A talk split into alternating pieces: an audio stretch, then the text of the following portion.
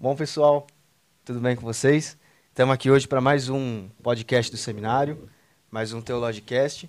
E hoje vou conversar com o professor Marcelo Meirelles, da aula lá de Geografia Bíblica, de Arqueologia Bíblica, Arqueologia Bíblica, bíblica é, gestão eclesiástica. Gestão eclesiástica, eu ia falar direito eclesiástico. Direito eu- eclesiástico. Eu tô com direito porque Não, a gente a- está gravando no EAD. É, Tô sempre falando sou com o advogado, não, né? Bom, Legal. e aí, quer se apresentar? Tudo bem? É, bom, meu nome é Marcelo Meirelles, é, eu estou no seminário já quase 10 anos já. Caramba, Faz tempo já, né? sou rápido tempo. Foi rápido, né? É, nós, é, eu acabei de me formar, um ano antes de me formar, eu já comecei a dar aula como monitor, né, com, com o pastor Odair. É, ele que me introduziu lá na parte de, de, de, é, de- co- como professor, né, é, lecionando, e é, eu acabei dando o semestre inteiro lá. Ele falou: não, não, to- você toma conta aqui. Então eu dei um semestre de aula e aí já comecei dando aula de gestão eclesiástica, né? Era administração eclesiástica antes, né? Eu dei uma Aham. mudada no nome lá. Então, você, é, quem te colocou para dar aula no seminário foi o Odair. Foi o daí, né? Eu acabei de me formar, não tinha nem me formado. Eu estava no qua- quase praticamente no último ano, ele, ele já colocou para dar aula. Eu falei, tá Poxa, bom. que legal. Porque geralmente a gente conversa com o pessoal e o pessoal É. sempre era o doutor Paulo, passando É. ideias, alguém que... Não, foi o Dair, o Dair, o Dair que me, que me colocou lá. Ah, É. poxa, legal. Mas Dair você, foi meu padrinho. você já estava estudando no seminário? quando Já você- tinha, tá- tava me formando. Já estava no finalzinho, me formando, aí ele, ele, ele me chamou lá para dar aula. Poxa, legal. E, ele colocou você para dar aula de gestão eclesiástica, é, porque ele, ele sabia que você já era do ramo de empresas, É, executivo? eu, tô- eu, na verdade, assim, eu comecei, eu, eu, eu sou de, na verdade, eu sou de ciências exatas. Eu comecei com ciências exatas, eh, fiz engenharia química e trabalhei eh, 18 anos numa uma multinacional que foi sendo vendida, né? E aí acabei trabalhando em quatro empresas diferentes, né? Uhum. E aí peguei uma experiência grande, a gente, eu, morei no interior de São Paulo, viajava a América Latina inteira, né? Era, era responsável pela América Latina. Caramba. Depois, quando foi sendo comprado, aí eu fui responsável pela operação mundial de algumas linhas de produto eh, da empresa, das empresas novas lá. E aí, eh, naquela época, eu falei assim, puxa vida, eu tenho uma tendência, um amigo meu que trabalhava comigo e eu disse, putz, a gente tem uma tendência a ter uma empresa própria, né? Uhum. E aí nós começamos a estudar administração de empresas. Comecei a fazer um mestrado na PUC. Né? E, e aí eu, eu continuei, depois ele... eh, começamos uma... ah, praticamente a gente começou a empresa, né? Mo- começamos, colocamos um terreno enorme, 3 mil metros, para construir uma fábrica e tal. E aí no final ele falou, olha, Marcelo, eu não... Meu negócio é ser presidente da empresa que a gente trabalha, então não, não dá, eu não quero, então fica você. Eu falei, tá bom. Aí eu pedi demissão, depois de dois anos pedi demissão e eu comecei uma empresa própria. Eh, eu tinha feito, até pelo fato de, de trabalhar na, naquela empresa na área de marketing, eu fiz marketing, fiz eh, SPM. A SPM não existia, era, no, era um barraco, assim, a SPM na época, né? Hoje é uma potência, né? E aí eu fiz SPM, depois eh, comecei a trabalhar eh, com, eh, com uma empresa própria de produtos de limpeza. Uhum. E aí ah, nós começamos a ter, eu havia pedido demissão, tava, era executivo e tal, e comecei com a minha esposa, Cláudia. E aí a gente começou a ter problemas sérios na área financeira e aí eu fui provado realmente eh, por Deus, né? Eu nasci, a minha origem é humilde, eu nasci na onde é a Cracolândia hoje, né? Sim.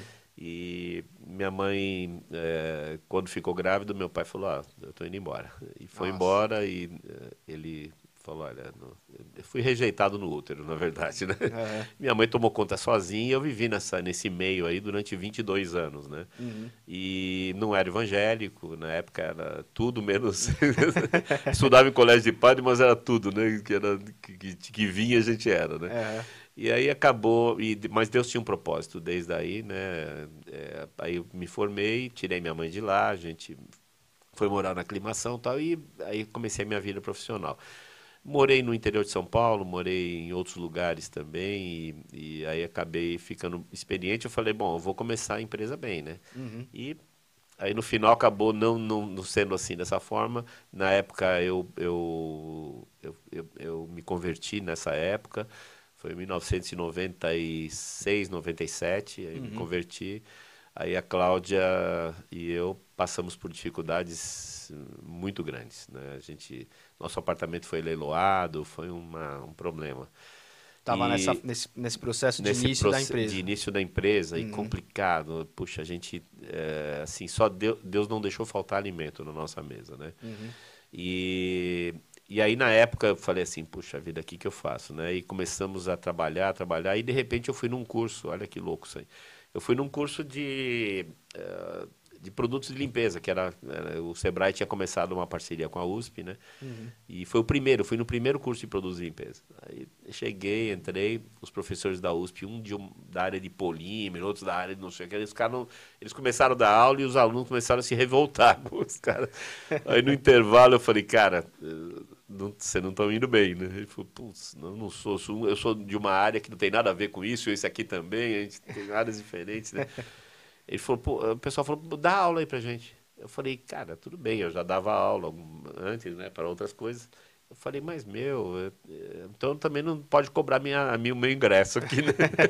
Aí eu dei aula, a USP me contratou, eu fiquei durante três anos dando aula e, e, eu, e eu, assim, eu não queria, porque quando, quando eles me chamaram, eu disse, não, eu vou, não vou dar aula para concorrente, né? Uhum. É, mas o pessoal falou, mas são micro e pequenas empresas, você fez a sua, sua dissertação de mestrado em cima de micro e pequena empresa tal. Eu falei, não, mas não vou ajudar o concorrente, né? Aí eu orei e Deus falou assim, vai lá que eu, eu quero você lá. Eu falei, tá bom. Aí eu fui, né? E dei três anos de aula para concorrente, né? E ajudamos, ajudei muita gente que era que estava com problemas sérios, os caras não tinham conhecimento nenhum, tinha cara que estava da, da mesma forma que eu estive, né? Ele estava também. Uhum. Isso, eu com isso eu consegui eu, algum subsídio, porque o Sebrae pagava bem, né? E aí conseguimos algum subsídio, aí a empresa foi crescendo, tudo. E eu fiz cosmética depois, porque eles disseram, ó, oh, dá aula de cosmetologia pra gente. Aí eu fiz cosmética também, cosmetologia, né? E aí comecei depois, comecei a, o Seminário Teológico Batista Nacional, é, fiquei lá os, os quatro anos, depois uhum. aí comecei a dar aula, Aí fiz integralização lá na Metodista e aí tô até hoje aí dando aula aí pro pessoal. Caramba, já são então 10 é, anos dando aula. São 10 anos. E aí chegou Caramba. um momento que eu, eu, eu, trabalhei muito com lavanderias, né? E aí eu orei a Deus e, eu, e, o Senhor sinalizou que eu tinha que contribuir com o mercado de lavanderias uhum. de uma outra forma. Aí eu falei, puxa vida, eu sempre quis fazer um doutorado, né? Aí fiz um doutorado na USP é, com foco em micro e pequenas lavanderias. Era é um, é um trabalho inédito. O primeiro que eu fiz quando eu fiz dissertação também não tinha. Não, eu busquei no, no, nos bancos de dados, não tinha sobre o Poxa, micro legal. e pequeno empresário químico, né? E esse uhum. hoje foi sobre o segmento de lavanderias. Até hoje eu estou usando a tese, vai ter os, todos os, os, congressos que tem aí, eles são baseados na, na tese de doutorado. Então, era um, foi uma contribuição aí pro, pro segmento aí. Hoje que legal. É, hoje. E aí então, hoje hoje tá, eu estou trabalhando mais do que eu trabalhava quando eu era executivo, viu falar, né? Aí hoje estou na Associação Brasileira de Lavanderias, na numa da diretoria de marketing lá com o pessoal. Uhum. E agora nós estamos disputando uma chapa lá na Ciesp, na Fiesp, para a Zona Leste, chapa 2, para como conselheiro lá da, da Fiesp também ajudando. E na igreja eu tenho cinco ministérios. O meu, o meu ministério é de ensino, né? Então tem eu, eu, eu dividi o, o, ministério em cinco partes aí, né? Uhum. Uma é, na área de, de, de, ensino mesmo, ensino bíblico, né? EBD o segundo na área de disciplinas que são meio é, diferentes aí, né? Então, geografia bíblica, arqueologia, ah, tudo isso. Né? Levando né? um pouquinho de seminário para dentro da igreja. Seminário para a igreja. e aí, a terceiro, que é um dos ministérios principais, é com micro e pequeno empresários cristãos. A gente vai montar um ministério forte para isso. Eu preciso ter um pouco mais de tempo para isso, mas uhum. eu quero montar um ministério bem forte com micro e pequenos empresários cristãos, né? Ah, pode ser o médio? Não, só o micro e pequeno, né? que ele tem uma realidade diferente, esse é outro ministério. Uhum. Depois, a parte de usos e costumes, né? eu dei um foco em gastronomia bíblica. Né? A gente dá aula de gastronomia bíblica e agora minha filha me ajuda. Nós damos aula de gastronomia medieval, né? que é na época Poxa, da legal. história da igreja. Né? Então, trabalho em cima disso. E na área de gestão é, nós estamos. Assim, eu acho uma coisa, Ítalo, eu acho que o jovem hoje ele está meio desorientado, ele não tem um plano de vida, né? Sim. Então, tem um dos ministérios chamado de Planejamento Estratégico Pessoal Cristão. Uhum. Né? Então, nós queremos falar com os jovens que estão começando, até com o cara que já, tá, já é mais velho e não sabe onde ir na vida, né?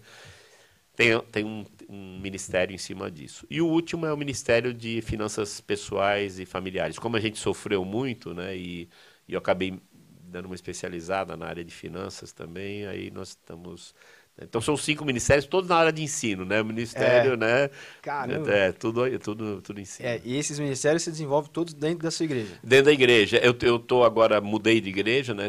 Tô, porque a igreja abriu para esses cinco ministérios. Eles têm um, a Igreja Batista de Perdizes tem uma tem uma um, um, é como se fosse um, um, ministério grande, né, chamado Instituto Perdizes, e esse Instituto Perdizes ele ele consegue absorver todos os cinco ministérios. Né? Ah, poxa, legal. É, começou a pandemia, eu comecei na igreja, mas começou a pandemia, mas eu ainda consegui dar um curso de, de, de gastronomia bíblica uhum. e eu, eu, ajudo na EBD uh, eh, todo domingo, né? Então é, por enquanto nisso. Mas depois nós vamos expandir para os outros três ministérios aí que faltam. Poxa, legal.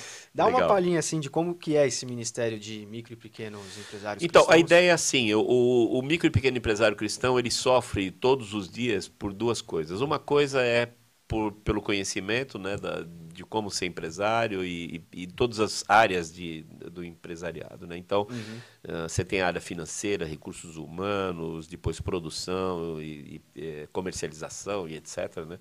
E ele tem pouca noção disso. E, a, e, por que cristão? Né? Porque tem decisões que você tem que tomar lá que são decisões éticas. Sim. E essas decisões éticas, o pessoal às vezes dá uma uma titubeada porque tá naquele né, dilema entre faço a empresa crescer e dou uma erradinha aqui, né? Ou não, né? Então a nossa pregação é sempre que não, né? Então uhum. é que o Senhor é dono da sua empresa, né? Essa, esse é o foco principal. Uhum. E aí a gente vai dividir isso em módulos, né? E vamos falar no coração do cara, né? Que ele, esse, é, o micro e pequeno empresário cristão quando passa por turbulência ele não dorme, ele e ele fica nessa dicotomia, não sabe, eu falo, puxa vida, será que eu posso tomar essa decisão? Será que é cristão isso ou não? Será que né, isso é bíblico ou não? Então nós queremos trabalhar em cima disso, com eventos, com tudo, um negócio bem, bem legal.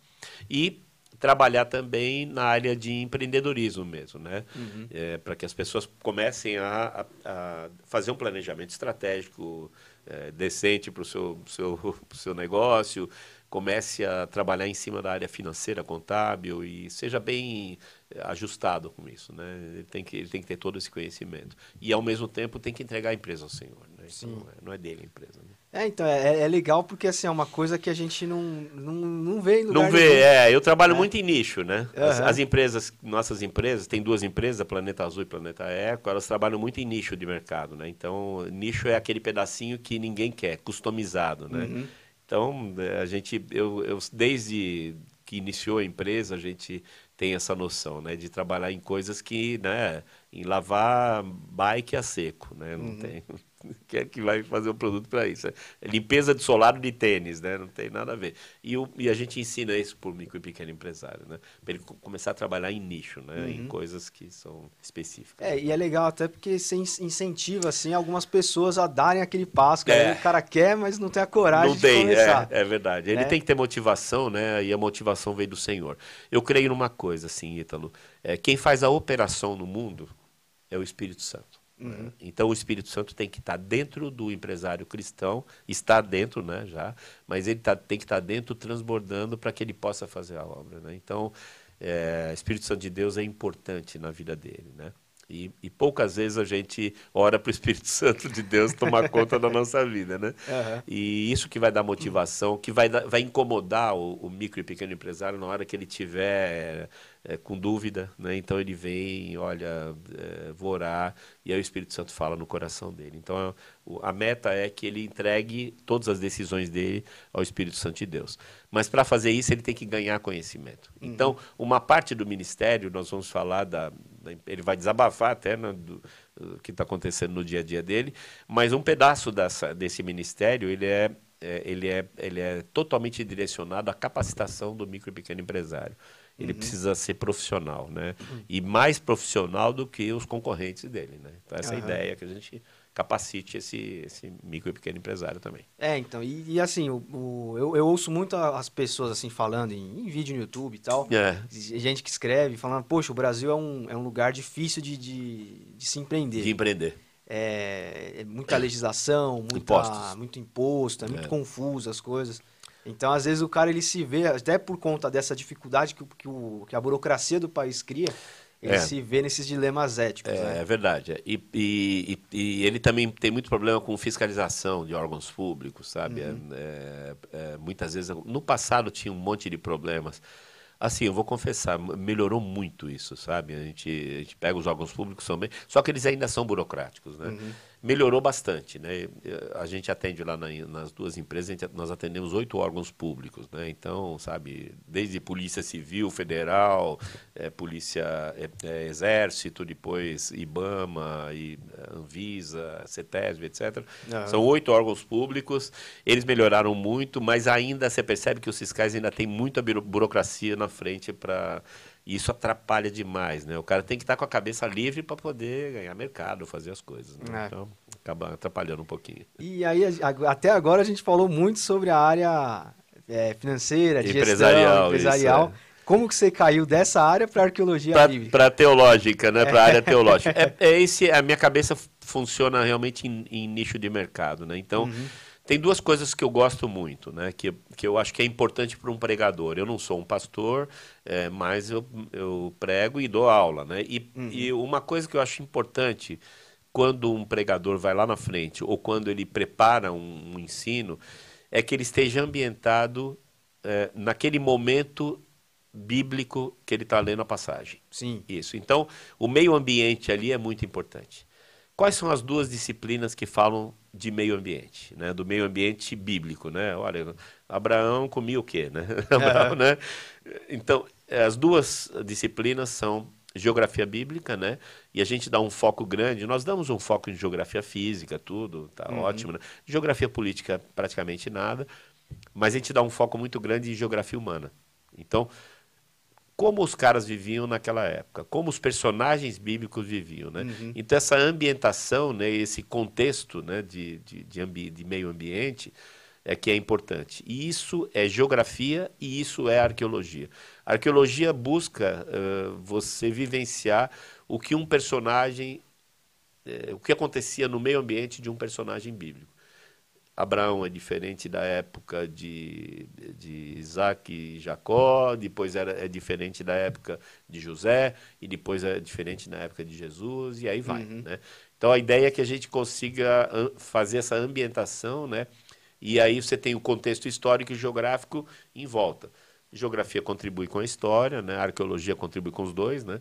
E por isso que eu parti para essa área. E aí eu abri um pedaço da geografia humana para trabalhar com, com, gastronomia bíblica. gente, eu estou me tentando me especializar em usos e costumes também. Aí você entra na parte de, de do, do, tempo dos judeus aí, né, na, na época da, da, da formação da, da, dos, dos escritos, né?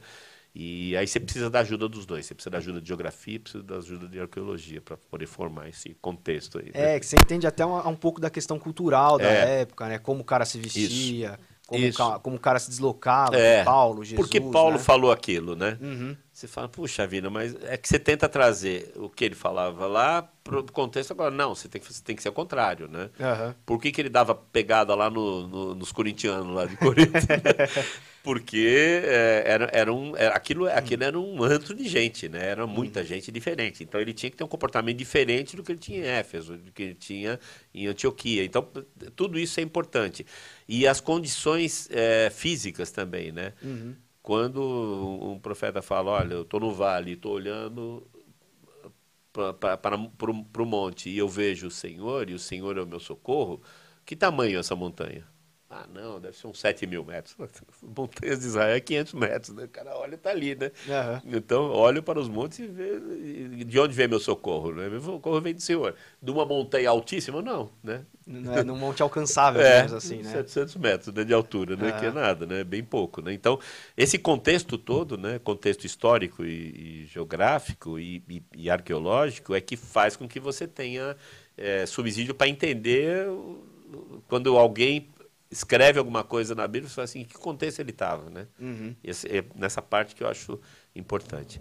E estou tentando me especializar, em, principalmente arqueologia. Né? Geografia não tem muita coisa, porque geografia bíblica é um negócio novo, né? Na, assim como empreendedorismo cristão é um negócio muito novo. Eu tô, se Deus quiser, ainda vou escrever um livro um manualzinho para micro e pequeno empresário cristão. Né? E, Uhum. e arqueologia é, é, tem a parte de arqueologia bíblica e geografia bíblica é um negócio muito incipiente, ainda tem pouca coisa. Né? Então, acho que dá para contribuir bastante com isso. É, a arqueologia ela lida mais com a questão, o, envolvimento do humano mesmo, É, histórico ali, ele, né? ele vai, ele vai, na verdade, é conhecimento do passado. Uhum. Então, ele conhece o passado, ele ambienta, e aí alguém de história vai lá e diz, ah, tá, ou geografia, vai, ah, entendi. Os Ixos viviam assim, assim, porque tem. Ah, O, o arqueólogo ele lida com coisas palpáveis. Sim, objetos, né? Ele não voa né? nunca, né? Ah, tá, tá provado? Tá. Me dá o objeto aqui que eu vou. Né? Vou estudar o objeto para entender a época, Isso. a cultura. Aí vai moeda, pergaminho, tudo, né? Uhum. Então ele, ele é um cara prático, é um, pra- um- o arqueólogo é um cara bem pragmático, né? Ele passa um tempo lá no campo e a maior tempo, maior parte do tempo no laboratório entendendo quantos anos tem aquele negócio. Uhum. Então, para isso ele, for- ele ajuda a formar essa ambientação. E a geografia ajuda também porque ela dá o meio físico que o cara, que aquele cara que gerou aquele vaso ali vivia. Será que ele vivia num deserto, num lugar onde tem muita vegetação? Né? Tem, tem profeta que profetizou em cima de, de, de áreas férteis. Tem profeta que ficou no deserto. Né? O cara olhava, não tinha uma, né? uma árvore, não tinha um oásis, não tinha nada. Né? Então, é, como é que esses caras viviam? Quando eles falaram, como eles falaram? Né? Em que ambiente eles falaram?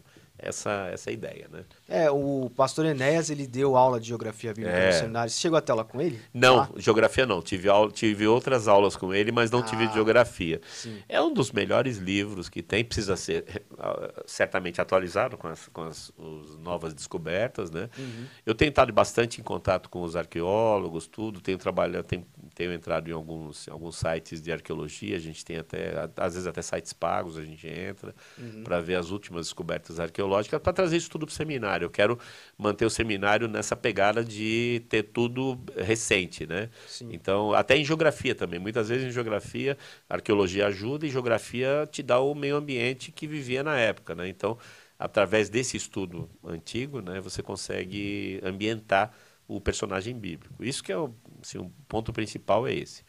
Na parte de gestão eclesiástica, é assim, é, no- no- eu até falei com o pastor Odé, falei, pastor, eu, eu tenho as técnicas de gestão do Empresariais. empresariais. Aham. Posso trazer para cá, né? Ele falou, tranquilo, né? é que nem aquele negócio. Todos os instrumentos foram feitos por Deus. Como o uso que você faz do instrumento, É, né? da- É, né? é você que, que vai, né? Então você vai fazer um louvor, então você tem instrumentos que são do mundo, mas você faz louvor, porque a música é do Senhor, né? Sim. Então as técnicas eh, empresariais e essas técnicas, o fundamento delas está na Bíblia. Se olhar lá, você vai ver. Eles usavam isso no passado, né? Então nós, eu, eu tento trazer tudo isso para cá. Planejamento estratégico, eh, eh, controle das contas, eh, sabe? eh, Deus deixou na sua mão. Então eh, fazer o seu plano de negócios é com você Uhum. sob a inspiração do Espírito Santo, mas você tem que redigir. Né? Sim. Quem redigiu a Bíblia não foi o Espírito Santo, não foi lá e fez, né? Ele colocou na mão de alguém e alguém escreveu. Tem que executar aqui. É alguém, então você é instrumento para isso, né? Aham. Então, como você é instrumento, você tem que ter as técnicas para poder fazer isso. E aí fui fazendo, o pessoal eh, tem, a, tem gestão participativa no- no- na- na- nas aulas de, de, de- de gestão eclesiástica, tem, tem um monte de outras coisas, né? Planejamento estratégico, tem técnicas de, de, de, eh, gestão financeira, tudo, que, que as, as igrejas têm que usar isso, né? Senão a igreja às vezes vai falar assim, não, Deus vai colocar. Deus coloca, mas coloca você como instrumento para gerenciar. Você é Exatamente. mordomo. Uhum. Né? Se, a primeira aula que eu dou, eu falo assim: você é mordomo, querido. Então tem que tomar conta das coisas de Deus. Para tomar conta, você tem que se formar, tem que entender o que você está fazendo. É Uhum. isso, né? Então ninguém vai construir uma casa sem antes planejar, né? Então, É, então, você acha que corre esse risco da pessoa achar que talvez tenha muita gente que imagina, pô, mas tá querendo transformar a igreja numa empresa, É, não sei o quê. é, Já ouviu isso? Já ah, ouvi algumas vezes, mas ele começa a assistir as aulas ele vê que não. Porque isso é tudo escorado na palavra de Deus, né? Então, nós não fazemos nada lá que não seja escorado na palavra do Senhor. Então, todas as técnicas, tudo que a gente ensina lá, ajudam grandemente as igrejas. Uhum. Né? Por quê? Porque são técnicas lícitas, são coisas que, que foram feitas por personagens bíblicos também, né? É, quando o Jetro falou lá com Moisés, Moisés ia pirar, né? Aquilo lá era uma questão única e simples de gestão de recursos humanos, uhum. né? Ele falou, vem cá, deixa eu te ensinar como é que você faz RH aqui, né? Então, e pronto, e, e, Moisés foi bem com isso, né? Então, uhum. esses, todos esse sabe, Paulo não fazia uma viagem sem planejar, sabe? É um erro pensar nisso. Ele era um planejador. E ele tinha o foco em quê? em conquistar os gentios. E aí, para conquistar, eu tenho que ir aonde? Onde os caras estão. Uhum. E, tá. e para onde e onde eu tenho que ir, né? Ah, vou ficar no meio da praça? Não. O primeiro que eu vou conquistar, isso é planejamento estratégico. Quem eu vou conquistar primeiro? Quem já conhece o Antigo Testamento. Uhum. Ah, você entendeu? Entendeu que está apontando para Jesus e esse daqui é o Messias? Puxa, entendi. Pronto. É mais fácil esse cara entender do que os outros, né? Uhum. Então ele ia para a sinagoga para ensinar. Isso é parte do quê? De um plano. Sim. Ele entrava na sinagoga. Por que, que ele não ia na praça? Porque era mais fácil conquistar os judeus.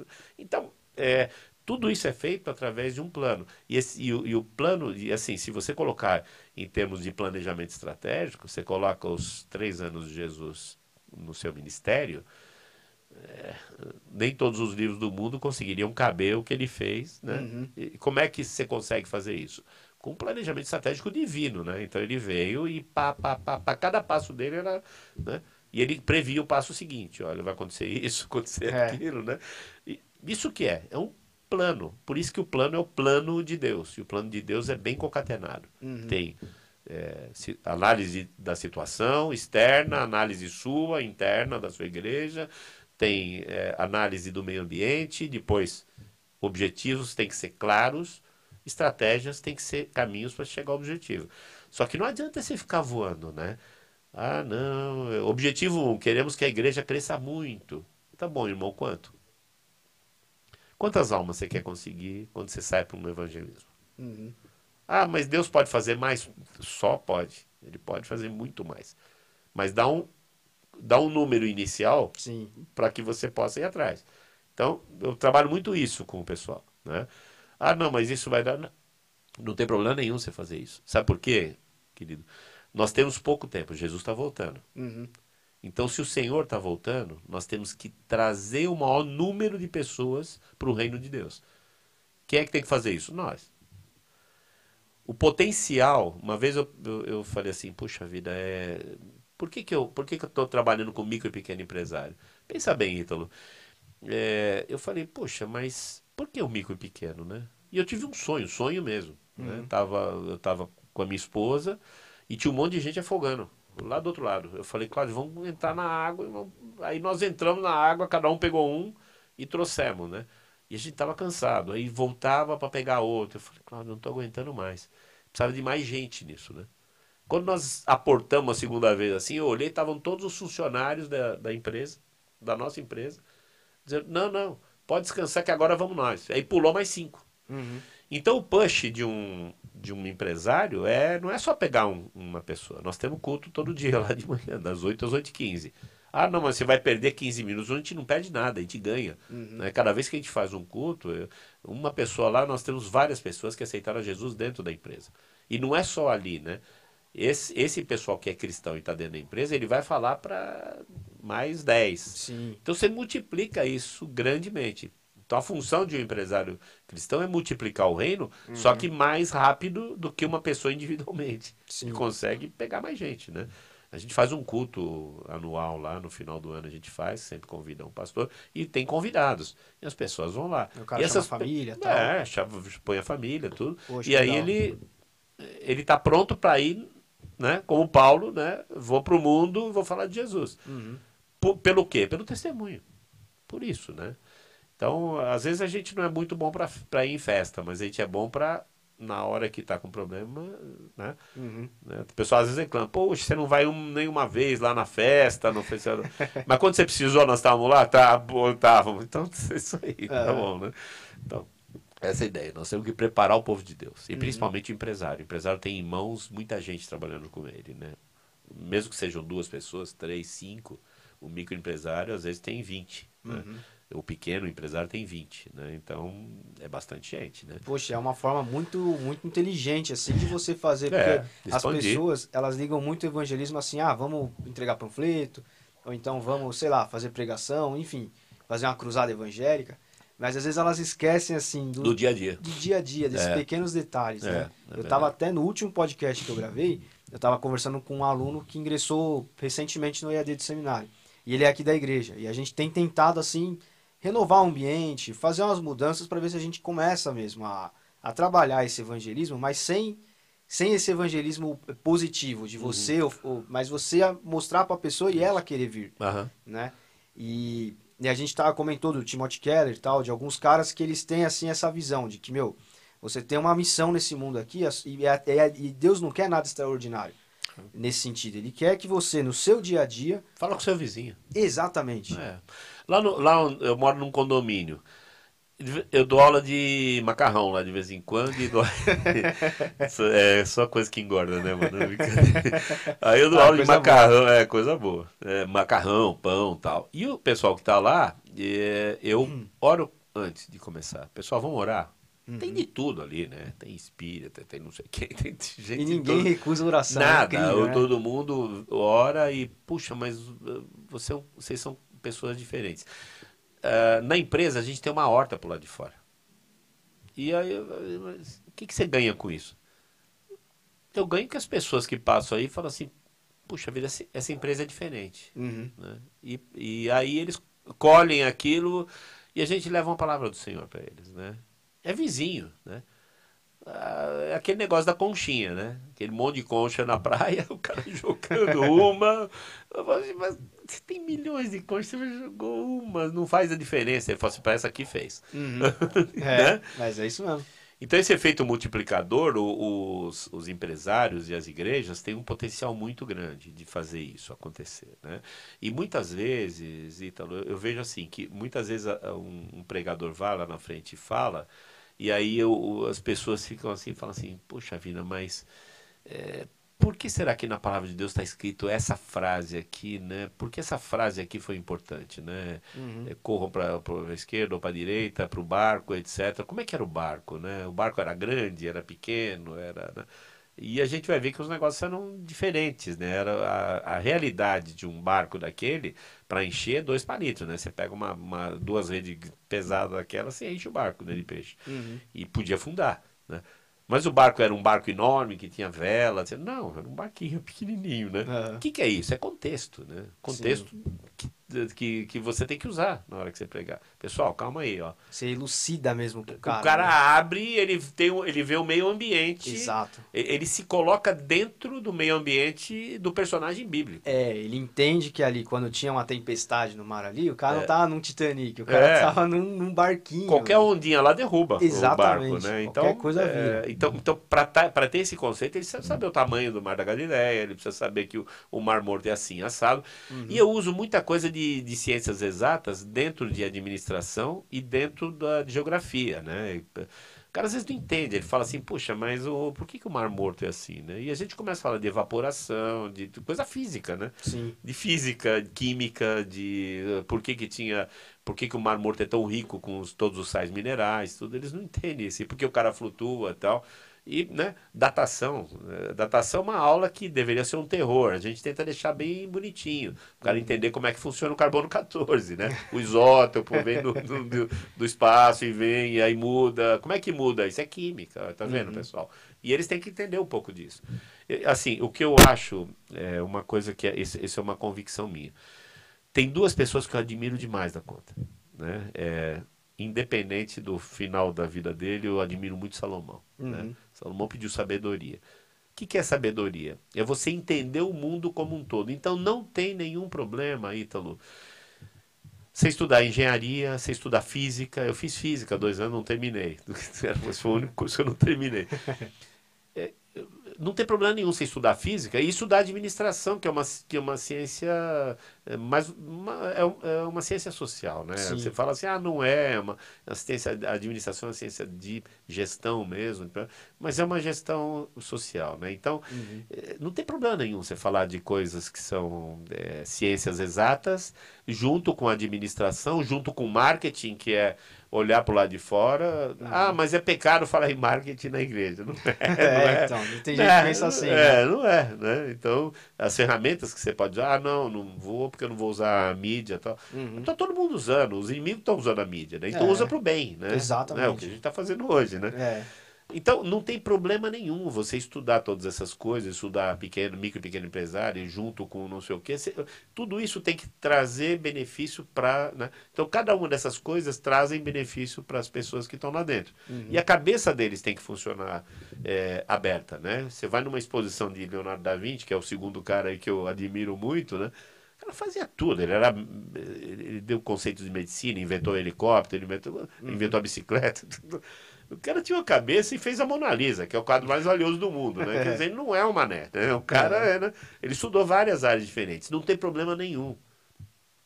Sem problema você ser um físico e estudar teologia. Tem problema? Não. Por quê? Porque um dos ministérios é ciência e fé.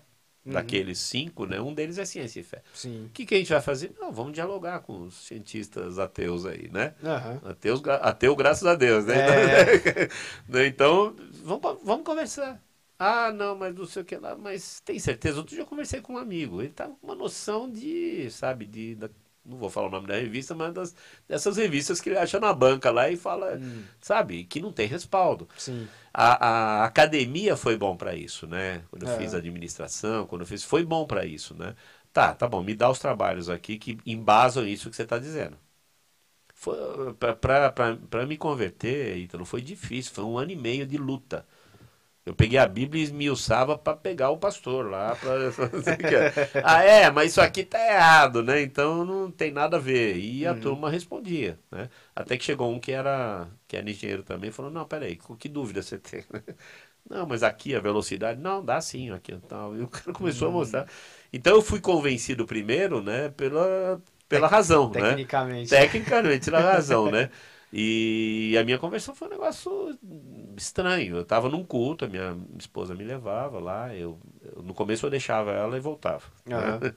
Aí embora. Aí um dia eu, eu vinha da Venezuela, fui, fui, na Venezuela, voltava voltando da Venezuela, fui com as malas. Falei, vou fazer uma surpresa, eu vou entrar hoje na igreja. Aí deixei com os diáconos, o pessoal falou, ah, na Cláudia deve estar aí dentro. A gente entrou agora, não sabemos tal. Eu entrei. E aí fiquei procurando a Cláudia, não achava, né? E a mala lá no junto com os diáconos. eu falei, gente, onde é que tá essa turma, né? A, a Cláudia e a Bia, né? Eu olhando, olhando, não achava. Aí, de repente, o pastor, um pastor baixinho, meio gordinho, entrou lá e começou a pregar. E falou minha vida inteira. Eu fiquei louco. Eu falei, meu Deus do céu. A Cláudia falou tudo da gente aqui, meu. Uhum. E fui no cara. No final do culto, eu fui nele, né? Pra... E aí o outro pastor falou, Marcelo, você entrou na igreja, você nunca entrou aqui, não sei o que e tal. Eu falei, não, então eu queria falar com esse pastor aqui, porque ele falou algumas coisas, né? Aí eu, eu falei assim, ah, esse aqui é o pastor Morrone, então o pastor Morrone, ele tá. Faz cinco anos que ele não vem aqui. Eu falei, mas ele não conversou com a Cláudia? E falei, rapaz, não conhece a Cláudia. A Cláudia é nova aqui na igreja, ele está na outra igreja, lá no Campo Belo. Uhum. Eu falei, mas pastor, ele falou um monte de coisa nossa. E aí o pastor falou assim, Deus está falando com você. E aí eu comecei para a igreja. E fiquei um ano e meio apurriando a cabeça dos pastores. Foi um ano e meio de luta, né? Que o cara olhava, ele olhava eu entrar assim e falava, meu Deus do céu, o cara vem de novo aí.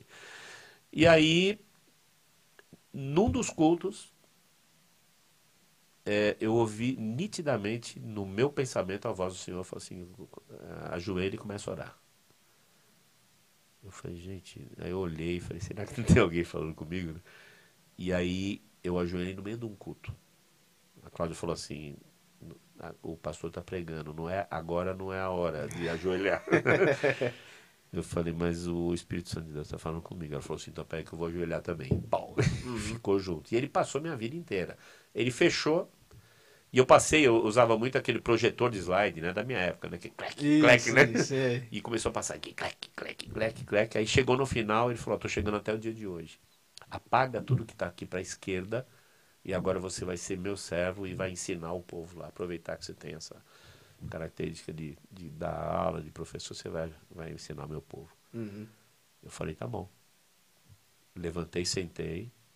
Aí no final do culto chamei o pastor, falei assim, eu quero aceitar Jesus. Ele falou, mas eu estou um ano e meio, toda semana eu falo com você. Hoje que eu não falei. aí, aí eu me batizei e, e foi nítido, né? A, a, o direcionamento foi para ensino. Uhum. Quando aconteceu isso, eu entrei no seminário, né? Eu, eu falei, não, eu vou entrar naquele que vai... É um seminário que é é pesado, né? Se você entrar no seminário é, é, uma coisa louca, né? Porque, é. né? Tem hora que você tem vontade de né, não ser cristão, né? E, fala, e pegar um professor daquele e bater até não, não aguentar é, mais. Queimar né? o trabalho, é, não, queimar isso aqui. Não, queima isso aqui de uma vez, né? Uhum. E só que eu falei, não, eu vou fazer isso. Aí eu parei tudo e fui estudar no seminário. Uhum. E fiz quatro anos estudando mesmo. Então, peguei. Por quê? Porque é o ministério que Deus colocou, né?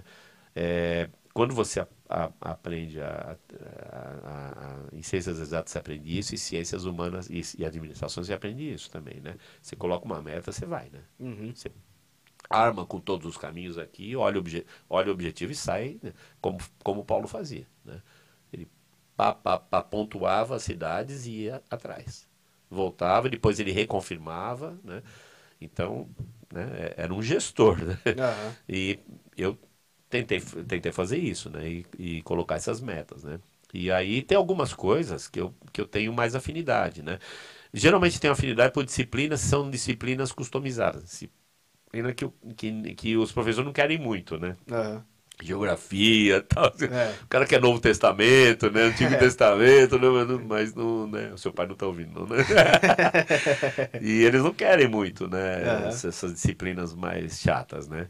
E eu falei, não, eu quero, né? Eu quero porque eu quero trabalhar em cima de ambientação, quero trabalhar em cima de, de como os personagens viviam, né? Então era Uhum. essa, essa é a noção aí. Caramba, que legal. E, e como, que você, como que você decidiu entrar no seminário Batista Nacional? Então, é porque lá na igreja que eu estava, o, é, o, o, o presidente da nossa, da nossa igreja, o presidente geral da igreja, era, é, era filho do pastor Paulo Oliveira. Ah, E sim. de vez em quando o pastor Paulo vinha lá.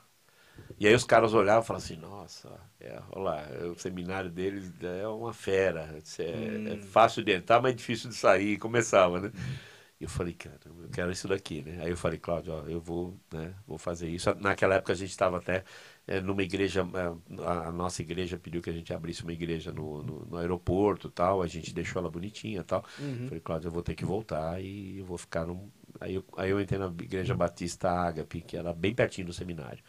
E trabalhei na área de ensino lá, tudo, e fiz os quatro anos, é, sabe? Eu demorava 10 minutos para chegar na igreja e 15 para chegar no seminário a pé, Uhum. né? Porque já tinha mudado para Barra Funda. E aí eu fiz quatro anos, mas eu parei tudo. Eu parei, né? Só fiquei com a empresa mesmo e seminário. Uhum. E era até uma e meia da manhã, duas horas fazendo trabalho e tudo. Então me dediquei. Esse, foi um, e, e aí consegui passar, mas é uma luta, né? Porque tem, tem muito trabalho para fazer, um monte de coisa. né? É, então, e ainda mais quando você quer, assim. tem gente que, que é com assim com tudo na vida, mas É. quer levar o seminário meio É, que dá. empurra com a barriga. Não tem jeito. Não tem Quando jeito. você pega pra A aprender... obra de Deus é sério. Eu nunca estudei tanto, cara. Não é Uhum. brincadeira. Engenharia a gente estudava tudo, mas olha, em física a gente estudava tudo, mas eu, assim, seminário, nunca estudei tanto de coisas tão diferentes, né? Então, sabe, o cara mais bonzinho pedia pra você ler a Bíblia em um semestre, sabe?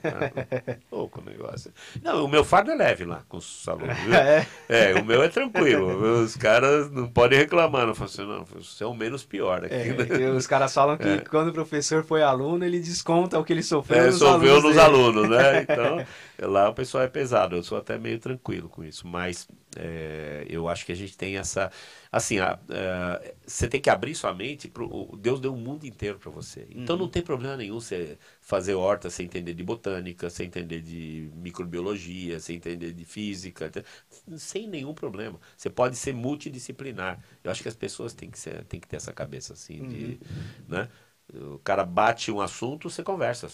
É. É. uma maneira de evangelizar. Você pega um cara que é administrador, você conversa. Você pega um cara que é é, biólogo, você conversa. Você pega Uhum. um cara que é micro, eh, não sei o quê, você conversa. Você pega um cara de informática, você conversa.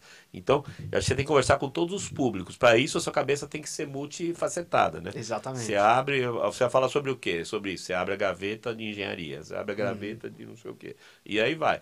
E aí, quando você leva a teologia, assim, mas um cara com tanta coisa de exatas, não sei o que lá, como é que você foi? Né? O meu primo, quando eu me converti, meu primo falou assim, nossa, você entrou nessa?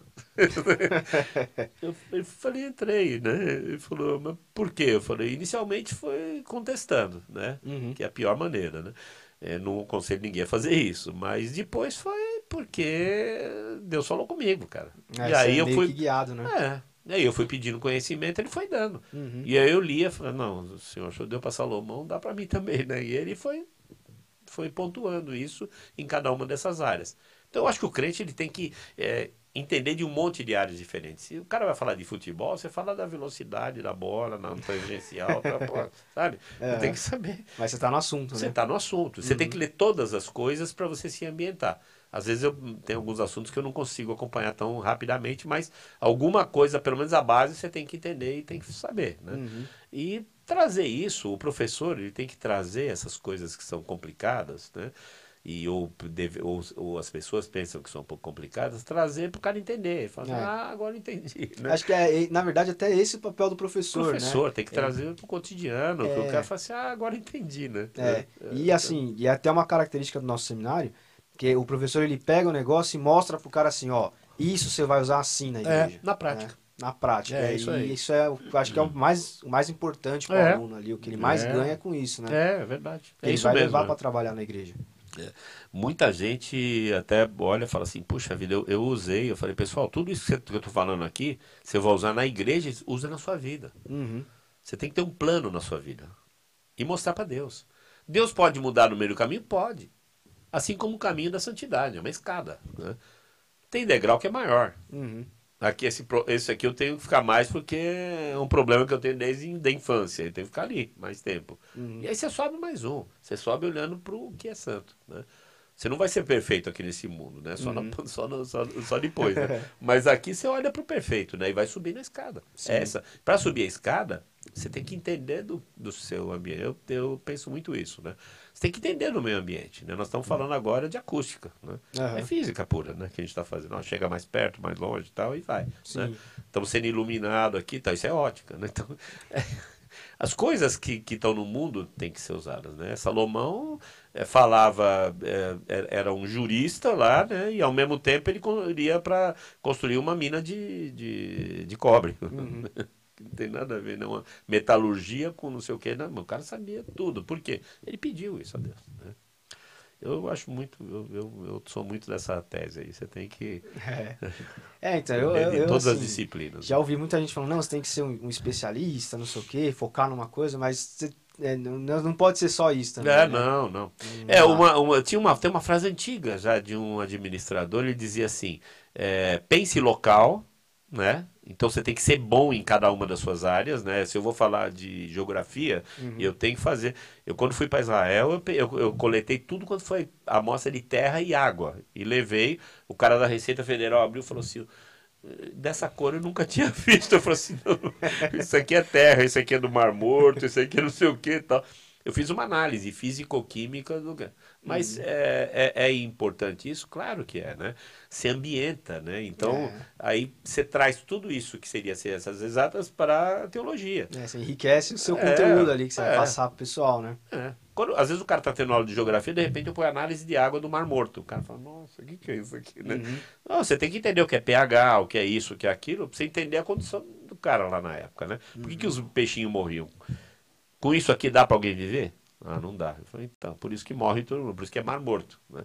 E outras coisas, a gente vai tentando trazer toda essa realidade, né, para para as coisas lá, né? Quando eu fui para Israel, foi para estudar teologia mesmo, né? Aham. Então, eu e, e- e principalmente geografia e arqueologia, eram os dois focos, né?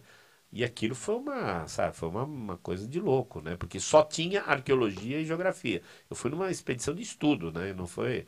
Ah, é, não foi que o pessoal vai não, conhecer. Ah, vamos lá comprar. Não, eu tive que levar minha mulher para comprar os, o lenço e tal, né? Uhum. E, e aí arqueologia e geografia bíblica e gastronomia, eu comprei tudo quanto foi tempero. Eu vi com uma mala de tempero, deu até excesso de bagagem, porque tinha tudo, né? Uhum. Cominho, tudo de lá.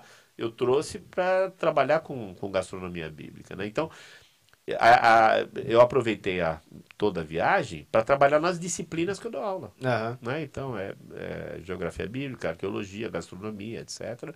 E para entender direito como funciona Israel. Né? E, e trazendo isso para depois até para a área, para a parte contemporânea. Olha, é, o, o, o, o, judeu ele olha e ele fala assim, não, isso aqui era de Salomão, então é nosso. Sim. Então a cabeça dele funciona diferente. Para entender isso, é entender usos e costumes, sabe? Eles fazem, uhum. né? Eu fui num restaurante que era. O, o cara é até. Ele é, ele é da, de um outro país, eu não lembro qual é. Mas ele se especializou em gastronomia bíblica. Ele tem todos os condimentos que estão na Bíblia no, no dentro do restaurante dele, de planta. Ele vai, o cara pega e usa para os pratos. E é louco o negócio, né? Era um negócio que eu sempre quis. Né? Os meus sonhos lá, às vezes, não é ir lá no mercado para comprar o, né? As, meu lenço tal, né? Uhum. A, a, calça, não, era para era para estudar a Bíblia, né? Uhum. E foi maravilhoso, assim. As fotos, eu tirei 3.500 fotos. Caramba! É, aí deu uma, uma encurtada para 1.800, né? E eu passo uma parte disso, né? Eu falo, ó, pessoal, eu fui aqui, ó, tá vendo? É, isso é uma eu, foto de lá. De né? lá, eu fui no, aqui, aqui é Cumurã, eu fui lá onde uhum. tem o banho, né? o, o, banho dos, dos possíveis essênios lá, tava assim e tal. Então, foi um negócio assim para trazer para para cá, né? Tá, trouxe um monte de objetos que o pessoal pode olhar e falar, puxa, tal.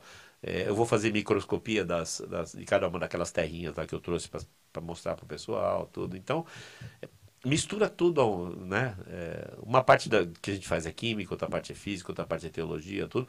Mas isso tudo tem que ser para engrandecer o reino de Deus, entendeu? Uhum. Então você tem que conversar com os diversos públicos, porque esses caras é que vão ser é, evangelizados, né? Esses Sim. caras e essas caras é que vão ser evangelizados. Então, se você se ambientar e, e ficar no ambiente dele e falar, puxa, você já estudou microbiologia? Não, eu fiz, eu fiz análises clínicas, né? Quando eu era né, moleque, né? fiz técnica em análises clínicas. Então, o cara fala de medicina, eu falo, não, eu entendo. Eu assim, não, mas a contagem plaquetária tal, eu fazia, eu fazia, só que eu, antigamente era na mão, né? Agora você põe no cu, né? Mas, né? Uhum. Eu vivi isso, né? E áreas diferentes, né? Então, recado que eu dou para vocês. Abre a cabeça e põe um monte de gaveta lá para você vai abrindo na hora que precisa. Uhum. Né? Essa é a ideia. Poxa, legal. E faz tempo que você foi para Israel e, tipo assim. Faz uns três anos já. Três anos? Três anos. Ah, poxa. E aí foi trazendo. Tá. Agora a meta agora é ir para para Ásia Menor, né? Pra, Sim. É, para Turquia ali. Região onde as... Paulo atuou. Isso, é, as igrejas, né? Pra essa, essa é, esse é o objetivo agora, né?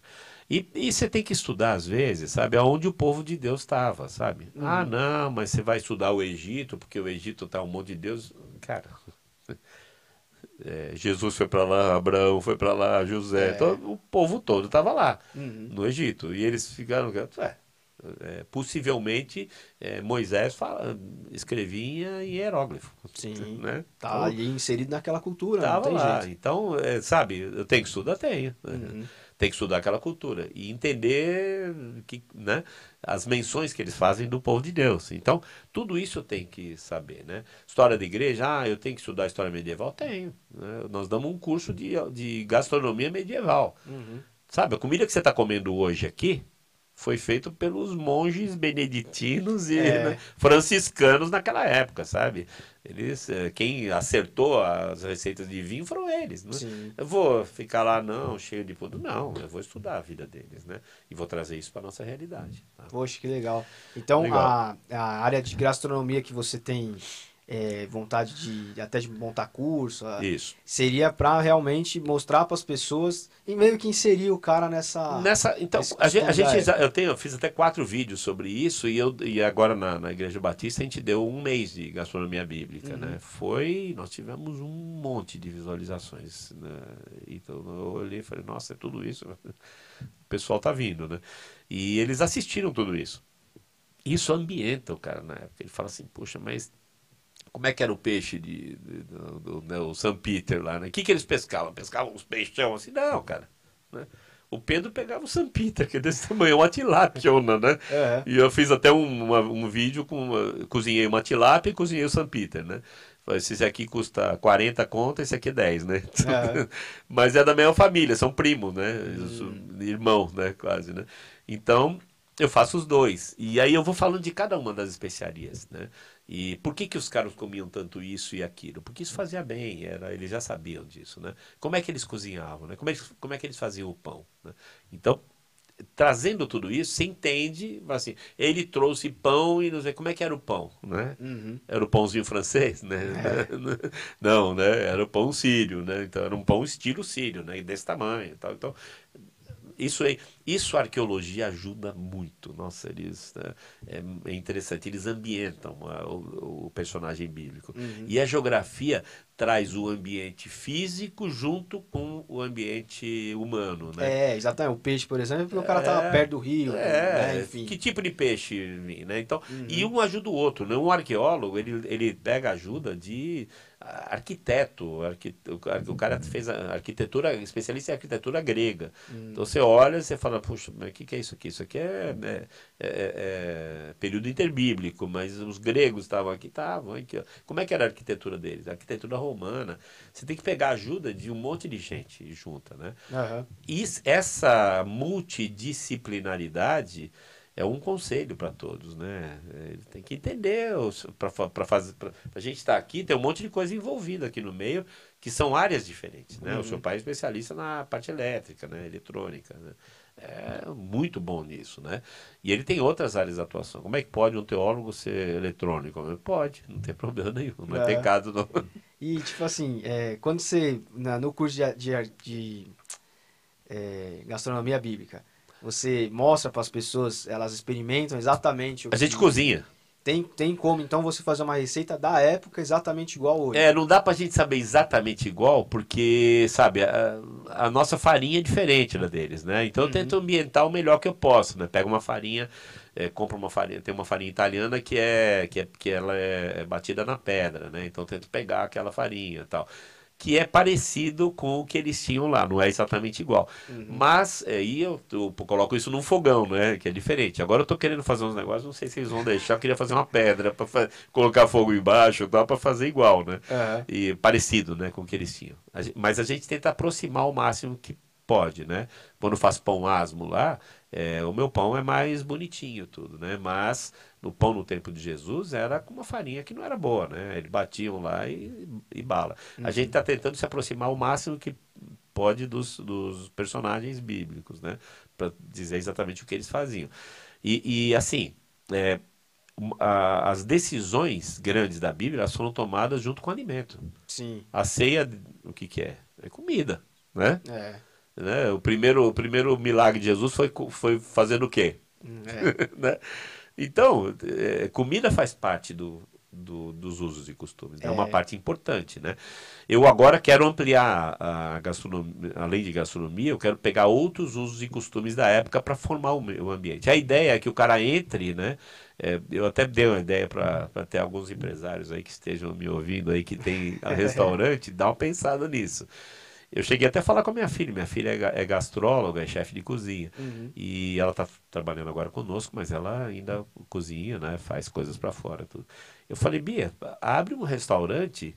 A parte da esquerda é Antigo Testamento, e a parte da direita é Nossa. Novo, né? Legal, Na parte da esquerda você põe o Zé Ribeiro lá falando hebraico com os caras, né? Na parte da direita você põe o professor de, de, de, de grego, né? Aham. E aí o, o- todo o cardápio é grego e hebraico e com, com a ambientação da, daquela época, né? Uhum. Então o cara vem lá, parecido com Abraão lá e o outro, né? Quando eu fiz a viagem lá para Israel, eles fizeram um, um, jantar e apareceu o Abraão lá. Abraão, e aí ele, ele, ele falou, olha, eu comi assim e tal, não sei o que e tal.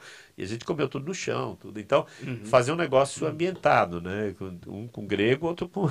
Né? com Nossa, a ideia com, é, com, com, com hebraico lá, né? Com os, com os hebreus antigos, né? Como eles comiam, tudo, como eles faziam. E aí você consegue, o cara consegue entender, né? O, o ambiente, né? Quando você faz uma peça de teatro, e vocês, eu já vi aqui alguns de vocês, você, é, você tenta ambientar, falando como é que, né, como é que era, né? Olha, não era um cavalo árabe, né, que o cara tinha, tinha um, um jumento, né, uhum. para andar, né? E quando tinha, né?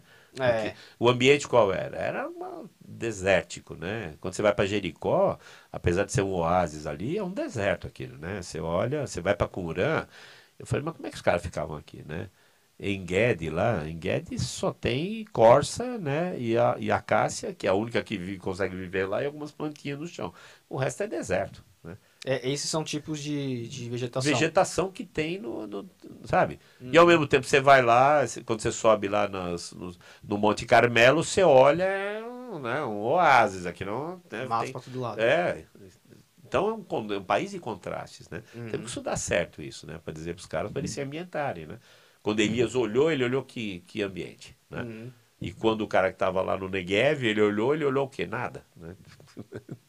E quando você viajou para Israel, o pessoal fala que lá é, o clima é bastante desértico. E, e assim, diz que é uma, uma condição que a gente não, não tem ideia aqui no Brasil. Não tem. É. Mesmo no Seco, né? Nordeste, né? que, a gente, que é a parte seca daqui do Brasil, é. você ainda tem um, uma esperança de vida naquela terra, se irrigar, etc.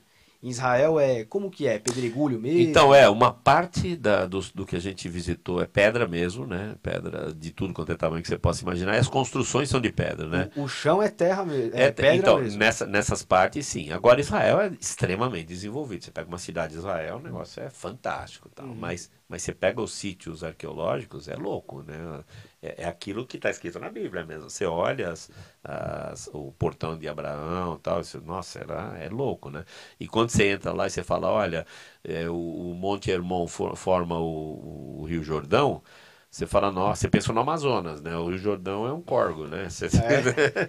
né? Só que quando enche é que nem Josué, ele, ele não ia conseguir atravessar aquele negócio, né? Uhum. É, tinha que Deus intervir, não tinha jeito, né? Quando, quando tá tempo de cheio, é uma loucura aquilo.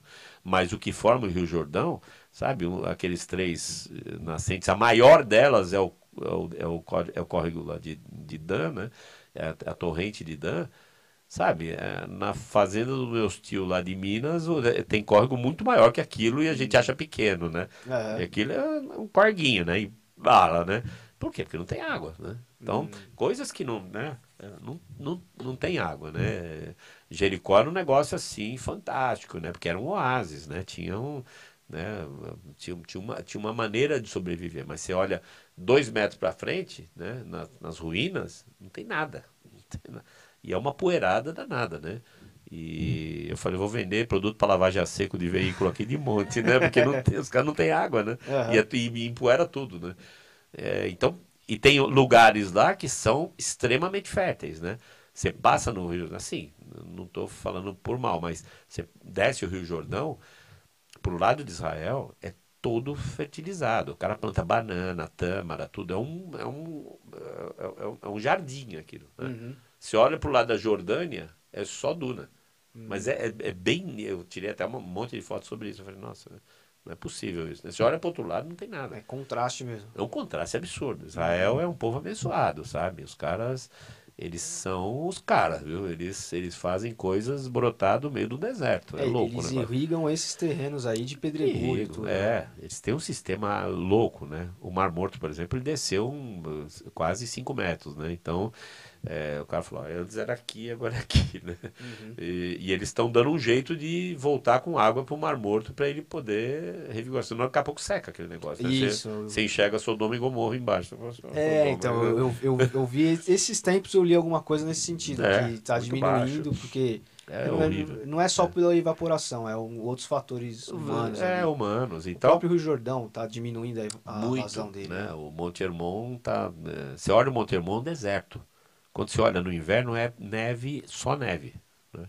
Então, o nosso pastor foi lá e falou assim: Eu vou tirar as duas fotos. Tirou no deserto, eles olhando assim, o deserto atrás e o Monte Hermon, né?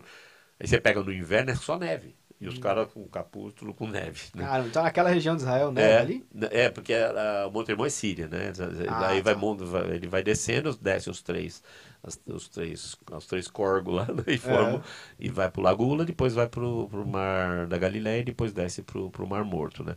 Então essa formação está diminuindo a água, né? Você pega o Mar da Galileia também não está, né? O Mar da Galileia é um lagão, né? Sim. E a, o Lagula já não existe, mas o Lagula é uma, é uma é um local de preservação ambiental, tudo, mas não é mais o que era, né? Então eles estão tentando mudar um pouco essas características, né?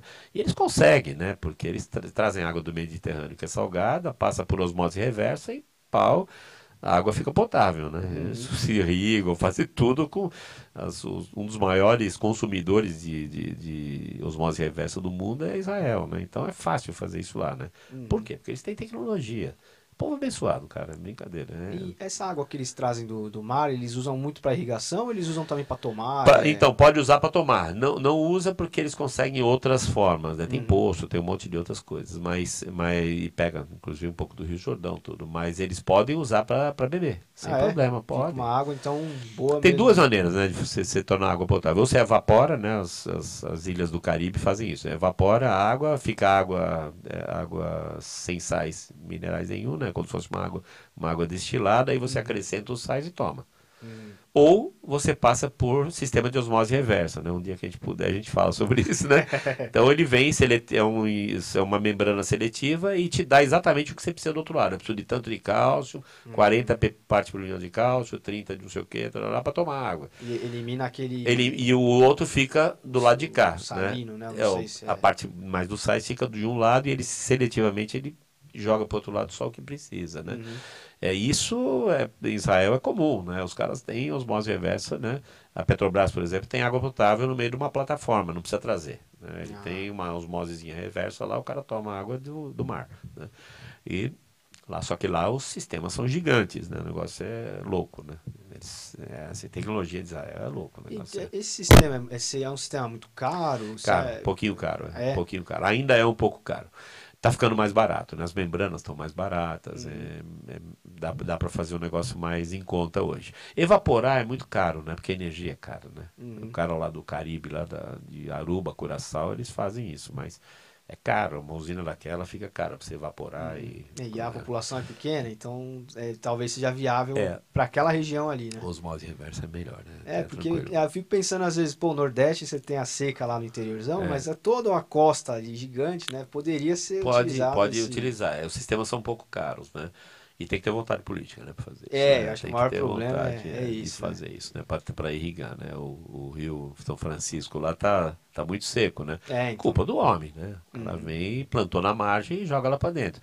Que é um cuidado, por exemplo, que o povo do Egito tem, né, com o Nilo. O Nilo é o único, único rio que e os afluentes dele que vão dar algum subsídio para o cara sobreviver no Egito, né? Eles têm um mau uhum. cuidado com esse rio, né? E acho que é o mesmo cuidado que a gente tinha que ter aqui, né? E é. né, para o Amazonas tem tem água sobrando, né? O cara não morre de sede, e nem de fome, né? É. Sede e fome não morre. É, você tem um peixe dentro é. da água que você pode pescar. O cara vai lá e pau, né? né? Você vai no Mar da Galileia, fica os velhinhos lá, tudo com, com ah, é? varinha pescando, né? É, então, é. e assim, dá uma. A gente tem um, tem um corte de um vídeo, de uma aula que você deu no EAD sobre uhum. o Mar Morto. Uhum. Você foi lá e você mostra, tem as fotos daquelas. É, pilhas de sal, de né? Sal, isso, ali. isso. É. não sei se dá para explicar assim rapidamente pro pessoal aqui. Como, como que acontece esse processo? Como que você tem uma água, o, ou na verdade o porquê, uhum. né? Que você fala, citou até Sodoma e Gomorra e tal. Isso. Por que, que um rio que tem água doce, ele empoça lá no, no Mar da Galileia ainda água doce e na continuação dele... De repente na... sai, fica salgado, né? Isso. Qual é. a explicação então, que a você dá? É, tem duas, tem duas coisas, né? Dois fatores aí, né? É, quanto mais, quanto mais é, ao nível do mar você tiver, é, maior a evaporação, né? E quanto mais você vai subindo, a pressão diminui e as temperaturas diminuem. Então, quando você sobe no Monte Everest, que está a 7.800 metros acima do nível do mar, você vai diminuindo a temperatura e a pressão diminui também. Uhum. Né? Quando você. E, a, e aí você tem temperaturas mais baixas lá, e a evaporação da água lá é muito difícil, né? Tanto é que tem neve pra caramba e não evapora, né? Porque não tem calor. Né? Uhum. Quando você vai descendo, né? Então você pega uma parte de Israel, né? Então pega o Lago ainda tá para cima, né? E quando você entra no, no Mar da Galileia, tá abaixo do nível do mar. Ah, Quando vai descendo, ele vai ficando mais abaixo. Então, quanto maior a, é, maior a temperatura né, que você tem embaixo, né, é maior a pressão. Então, quanto mais você vai descendo, né, a pressão vai aumentando e a temperatura aumenta proporcionalmente. É a panela de pressão. Né? Panela de pressão, você trava, né, fechou, aumenta a temperatura, lá dentro você aumenta a pressão e a água que está lá dentro não está evaporando a 120 graus, ela não está fervendo a 100, a 100 graus, ela ferve a 120. Então, por isso que você aumenta o tempo, tempo de cozimento. Mesma coisa acontece no Mar Morto. Quanto mais você desce, né, ele está 400 metros abaixo do nível do mar, a evaporação é enorme, né, e a temperatura, as temperaturas são muito altas e o nível de evaporação é enorme. Quando você tem uma água dessa daqui, né, essa água aqui está cheia de sais. Uhum. Nós não bebemos água, a gente bebe os sais que estão aqui dentro, né? Ah. A gente não bebe água. A água é um veículo, sabe? Ah, vou matar ele porque é água. Não. A água é só um veículo. Na verdade, o corpo tá pedindo são os sais São os água. sais que estão na água. Qual o veículo que ela usa para fornecer os sais? Água. Ah, Quando você está com uma planta, uma raiz de uma planta, se você puser sal em cima, ou todos os sais minerais em cima, e não regar para entrar, não entra. não acontece nada. Não acontece nada. Porque a Ah. absorção, o veículo que os sais utilizam para água é água. Ah. Então, por isso que você tem que irrigar a planta. Por quê? Porque ela gosta de água, não, ela gosta dos sais que estão na água, né? Não caramba. gosta da água, né? Sabia, É por que, que você imaginava. pega a minhocultura? Por que, que você usa minhoca? Ah, não, porque minhoca era, tá, esquece isso. Né? A minhoca faz o quê? Ela come o material orgânico e faz um cocôzinho. Esse cocô chama-se humus. Hum. O humus faz o quê? O humus é um colóide, ele facilita a entrada de água na raiz. Ah, Ponto. Né? Por que, que eu ponho humus lá e cresce pra caramba? Porque ele facilita a entrada de água e os sais minerais dentro da raiz. É isso, né? Entendi. A raiz, Caramba. ela, ela às vezes é avessa até a água, né? E esse negócio faz com que você melhore essa, essa absorção. Mesma coisa lá, né? No Mar Morto a evaporação é muito alta, altíssima, né? Uhum. E aí você tem uma, uma super concentração de sais. Você pegar um pouquinho dessa água aqui, Ítalo, colocar num- na- no fogão e colocar um pouquinho de sal, você vai misturar, tá límpida. Você olha e fala, nossa, tá límpida. Aí você começa a evaporar. Daqui a pouco esse sal que está aqui, ele começa a decantar, fica lá embaixo. Por quê? Porque ele, ele chega no que a gente chama de limite de solubilidade dos sais. Cada um daqueles sais que existem ali tem um limite de solubilidade. Se o cara tá a temperatura X lá, que é temperatura um pouco mais amena, quando ele chega no Mar Morto é 40 graus. Então a taxa de evaporação é alta. Então chega, quando chega, o Mar Morto todo já está com uma concentração salina enorme, que é da sete vezes o que tem, quatro vezes o que tem no oceano e sete vezes o que tem na, o que nós temos. Então é um negócio altíssimo. A evaporação é alta e aí você começa a concentrar os sais e eles decantam. Toim, ficam embaixo. Uhum. Que sais? Cloreto de sódio, é, magnésio, todos os sais que você precisa para sua pele, para tudo, decanta lá. Então o que, que eles fazem? Eles quando eles pegam aquilo, eles pegam uma coletânea de sais que são benéficos, magnésio, cálcio, sódio, tudo, né? E, e aí você faz assim, vou, vou pegar tudo isso, vou fazer um creme. E aí você faz, as mulheres usam, minha mulher, minha mulher trouxe um creme. Por que, que é bom? Porque tem todos os sais que você precisa, estão ali. E eles podem ser absorvidos pela pele, demora um pouco mais, tudo, mas eles podem ser absorvidos. Então, por que, que o Mar Morto é assim? Porque a concentração salina é altíssima.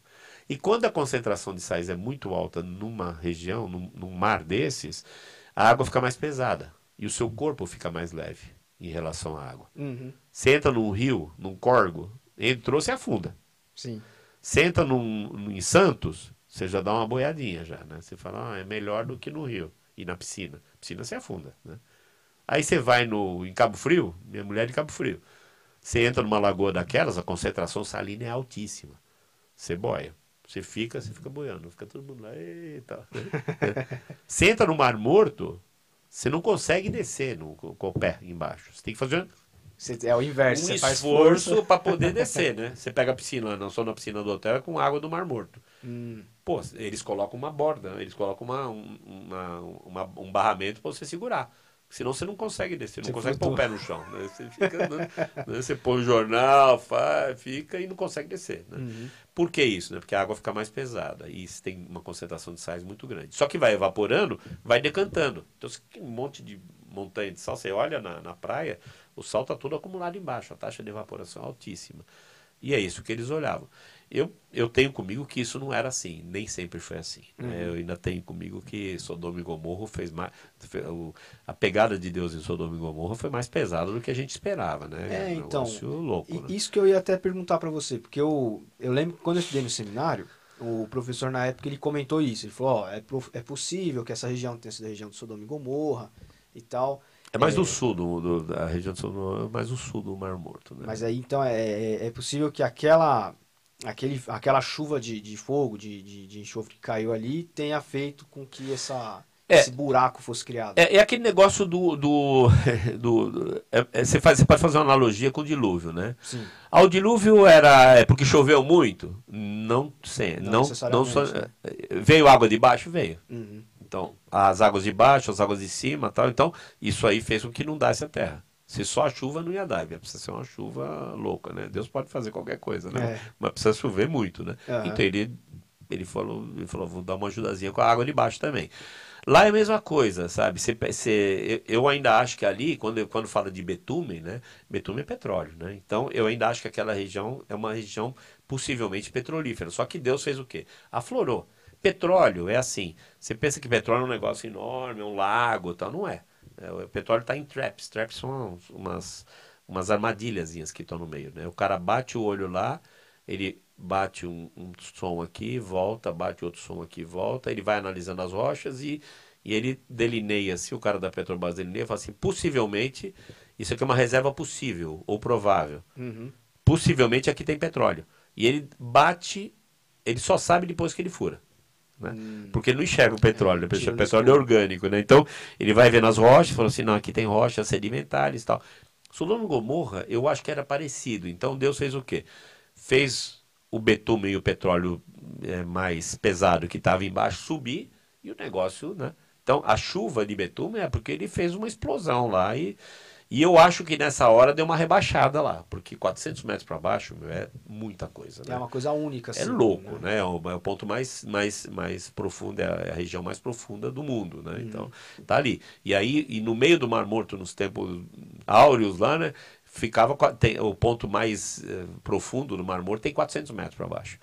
Então, você vai, né, ninguém consegue fazer isso, mas se você fosse até o fundo do Mar Morto, você desceria 800 metros abaixo do nível do mar. É uma Caramba. pegada, sabe? É, né, sabe? A gente tem poucas, desculpa, a gente tem poucas montanhas que tem essa, essa, essa altura, né? Uhum. E se imagina para baixo, né?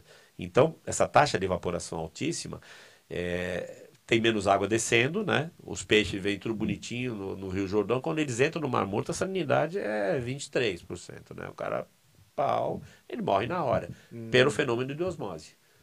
Toda a água que tem no corpo vai para diluir a água do Mar Morto, né? Uhum. Então, o peixe morre na hora, né? também Caramba. nós. Né? Eu, eu, eu pinguei uma gota de água do Mar Morto lá. Olha, eu demorei assim uns 15 minutos para tirar. Meu olho ficou, parecia de fogo. Assim, eu, já, eu já tenho problema com água salgada. Uhum. E, nossa, foi o louco o negócio para mim tirar. Por quê? Porque ela é extremamente salina. É uma loucura. Taxa de evaporação altíssima, tudo. Agora tem que repor. Israel sacou isso e falou: ó, puxa do Mediterrâneo. Eles estão tentando puxar do Mediterrâneo. Para recompor ali a quantidade de recompor, água. porque a, a salinidade do Mediterrâneo nem se compara com a do Mar Morto. Uhum. Ela é leve, né? E é- ela é até tranquila, né? O Mediterrâneo, na verdade, é um, é um istmo, né? E é um marzão, assim, né? Que cobre todos, todo, alguns países da Europa, África, etc. Né? Uhum. Mas a salinidade é a salinidade do Atlântico, né? Então, Sim. né?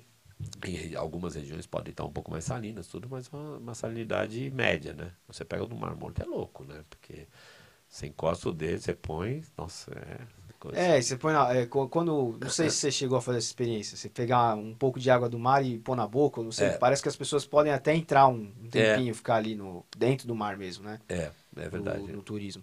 É diferente, assim? É muito mais É salgada? muito mais salgada. Hum, É louco, é muito mais salgada. Cê- Assim, e, e quando você sai, você tem que entrar no chuveiro. Eles têm um monte de chuveiro, assim, de água doce, porque senão você você tá na roça, né? o sal do Você corpo. que- senão você tá enrolado. Se você Uhum. ficar lá com aquele som, meu, você... É, e, então. e empasta de, você tem que empastar de, de, de, de, de bloqueador solar, não é nem... É um negócio mais, mais forte ainda muito pesado, protetor. né? Então é, é Caramba. metal mesmo para segurar a bala. É, você- porque eu já reparei na praia aqui no litoral norte, por exemplo, de eu entrar na água, depois sair e tal, dar uma secada, de passar a mão aqui e sentir a. O sais, você evapora, sais. é, você tá no mar morto, né? Você vai evaporando a água e você põe a mão, tá com sal. É, imagino lá como deve ser, É. porque aqui eu de passar a mão assim, às vezes eu sinto aquela. É. Parece um sal, enfim, é sal mesmo. É sal mesmo, é sal mesmo. Lá o, o, o, mar tem muito cloreto de sódio de monte, né? O mar e o mar morto mais ainda. Uhum. Tem muitos sais de magnésio e cálcio, né? Carbonato de cálcio, carbonato de magnésio, tu- todos esses sais em conjunto. Só que no mar morto vem de tudo quanto é lugar. Vem desde o do Hermon, e pegando os afluentes, que são poucos, não é que são poucos, mas dão pouca água, né? Jaboque e tal. Vai entrando e vai formando. Só que tem aluvião, tem tudo quanto é tipo de sal ali na- dentro do, daquele, da, daquela região. Uhum. E evapora, a água evapora, todos eles chegam no limite de solubilidade e decanta. No Hum. mar, não. No mar eles não chegam no limite de solubilidade. Por, isso que, não, sais. por isso que você não mete o pé embaixo e tem sal. Uhum. Quando você entra lá em Cabo Frio, nas lagoas, aí sim, né? Onde o sal cisne e tal fabrica lá. é, você mete o pé embaixo, é sal puro, né? E é concha, conchinha e sal, né? Uhum. Mas é pouco, comparado com o Mar Morto é crosta, né? Você pisa no sal. Né? É, eu já vi umas imagens, uns negócios parecidos com isso, assim, de. É, fica, fica, Né? na, fica na coluna, né? Eu fotografei, eu, eu achei aquilo fantástico, né? Porque é, uma- é física pura, né? É, é, é, é- como a gente chama isso é físico-química, é teoria das soluções, né? Você vai evaporando, vai aumentando a concentração e, né? e dá muito isso em posto de petróleo também. Petróleo, você pega a água de um posto de petróleo, é, sal, é salinidade altíssima. Uhum. E tem tudo, né, dentro, né? Tem vanádio, tem tudo que você possa imaginar lá dentro, né? Caramba. É, é louco o negócio, né? Isso é química inorgânica. Poxa, que legal. Legal. E aí, pra, Legal. Pra fechar, Vamos fechar. é, só fala um pouquinho assim sobre. Você, você comentou sobre a culinária medieval Isso, é. Então, é, a, a- nossa culinária e a culinária europeia, e nós somos influenciados pela culinária europeia, portuguesa e italiana principalmente, né? Por isso que a gente come macarrão para burro, né? E, e faz aquelas comidas, né, é, e uma, e uma culinária africana, né? Então toda essa culinária, ela é influenciada eh, pela gastronomia medieval. O que que eles fizeram, né? Eh, Vamos assim ser bem sinceros, né? No tempo de Jesus o vinho não era lá essas coisas, né? Não era parecido com o de hoje. é, o cara fala assim, nossa, que vinho bom, né? Não era. A fermentação era tudo que você, né?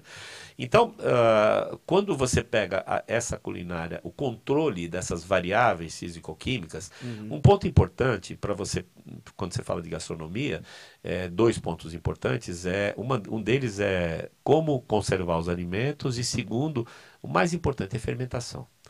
Fermentação é importante para o pão, para a torta, para tudo que você for fazer que tenha processo fermentativo, É, então você tem que bebidas, né? controlar bebida e, e para e pro- e vinho.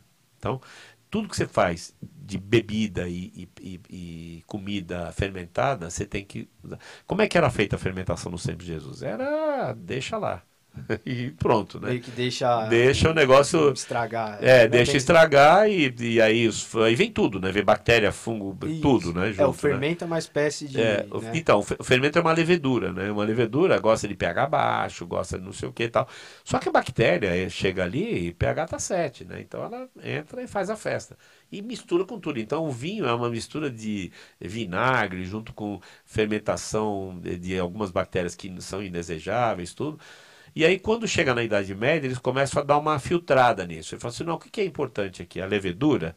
A levedura gosta de pH baixo? A bactéria gosta? Não, então abaixa o pH.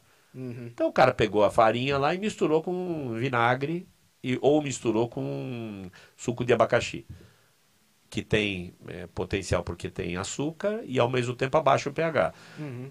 Quando você faz, eu, eu trabalho com fermentação natural também, levan, né? Que a gente chama, chama de pão levan e tal.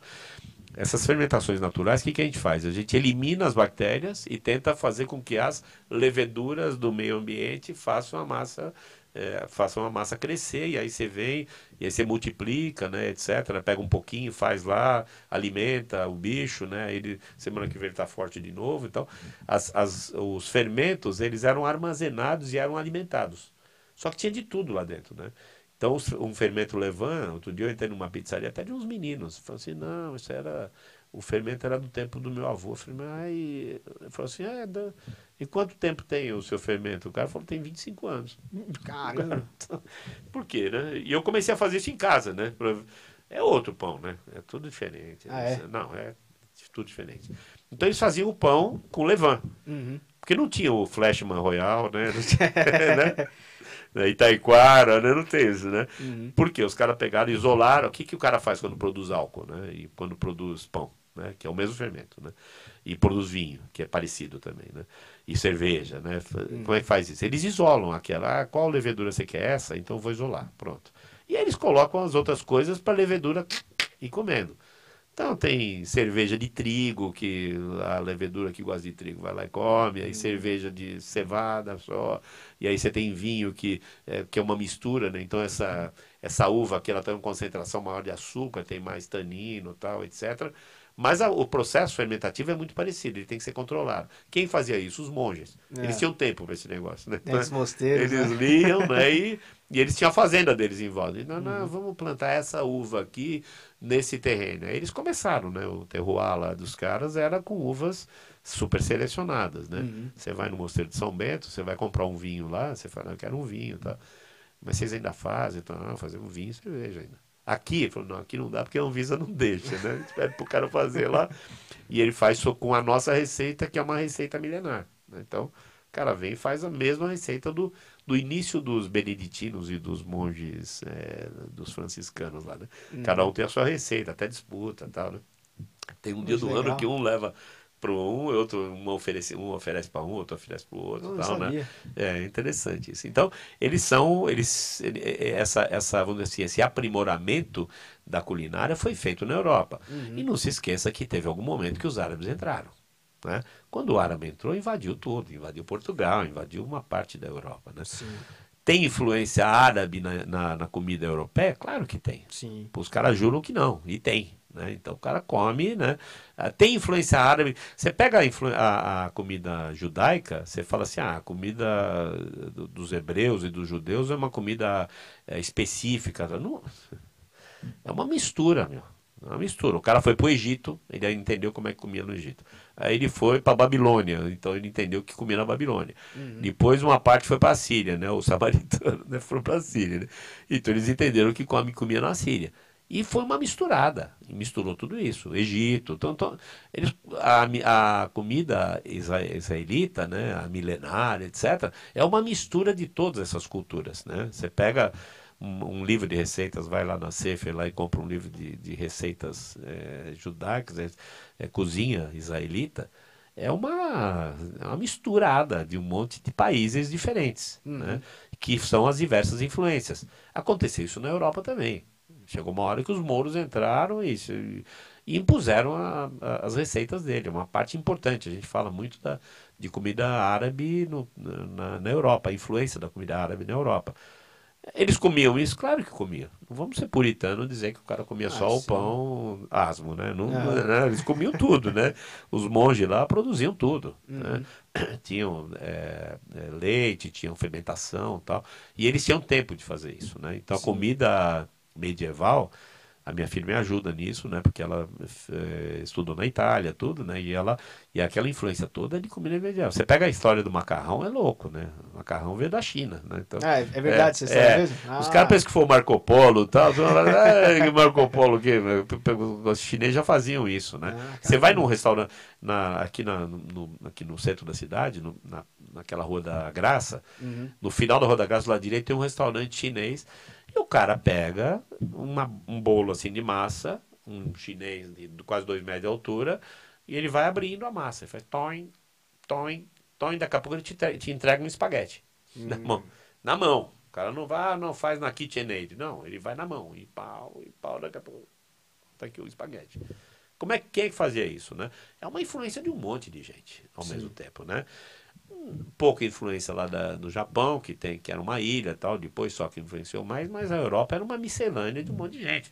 E eram povos árabes, eram povos bárbaros também, né? Uhum. Então os vikings, esses caras, uma parte é comida do mar, e, e mar assim, lá que era super gelado, Exatamente. né? Exatamente. Bacalhau, então é diferente do, sabe, do, do, mar da Galileia, né? Os uhum. peixes são diferentes, né? Tudo diferente, né?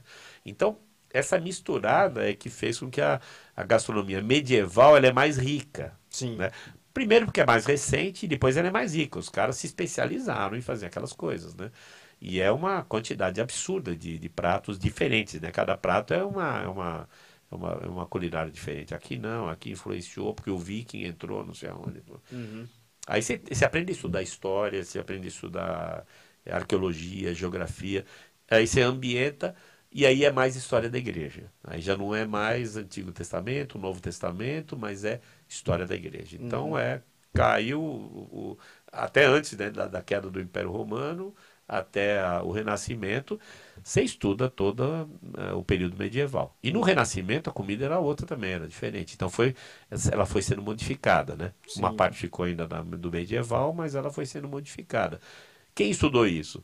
Os religiosos, eles tinham tempo de fazer esse negócio, né? Então essa influência é direta, né? É, então, eu, eu li um livro uma vez, é, chama Como a Igreja Católica Construiu a Civilização Ocidental. E aí o cara falava disso, como é. os monges, como a, a, agricultura deu uma evoluída, é. como eles, por causa é. do clausuramento mesmo, eles tinham tempo de estudar. Tem, e... e... ninguém ficava enchendo o saco, desculpe o termo, mas ninguém uhum. ficava porrinhando a ah, cabeça ah, dos monges. Mesmo. Por quê? Porque eles pediram ajuda para os monges. Quando uhum. os bárbaros entraram, eles disseram assim: quem é que pode ensinar a gente a, a, a ter a mesma gestão né, de, de, de, de, de, de país, né, gestão política, como os romanos tinham, né, que os romanos eram fantásticos nisso. Né, a uhum. organização romana é absurda. Né, é a cultura grega e a organização romana, o direito romano, tudo. Eles eram Sim. muito bons nisso. Né. Tá bom, o Roma não existe. Nós somos um bando de, de bárbaro. Como é que a gente vai aprender a fazer, a, a montar a pirâmide para aqui, aqui quem manda, aqui é, a tropa, não sei o que. Organização política, social, né? Quem é que faz isso sem querer invadir os nossos países e perdeu, perdeu, né? Uhum. A igreja católica. Então a igreja falou assim: ah, não, então para deixar. O que, que você precisa do quê? Não, me dá terra, não tem problema. Uhum. E aí pronto, né? Então, uh, essa, formação da Igreja Católica, depois do Vaticano também, né? Ele foi formação porque ensinou os caras a fazerem. É. E aí eles faziam o quê? Ficavam dentro dos, dos mosteiros. Aí o cara entrava e falava, não, não posso entrar porque aqui é um mosteiro tal. Eles tinham respeito porque o cara não atacava, né? O monge Sim. não ia lá e dava uma... Algumas vezes fez, né? Você pega os, os as, alguns filmes aí de... de da...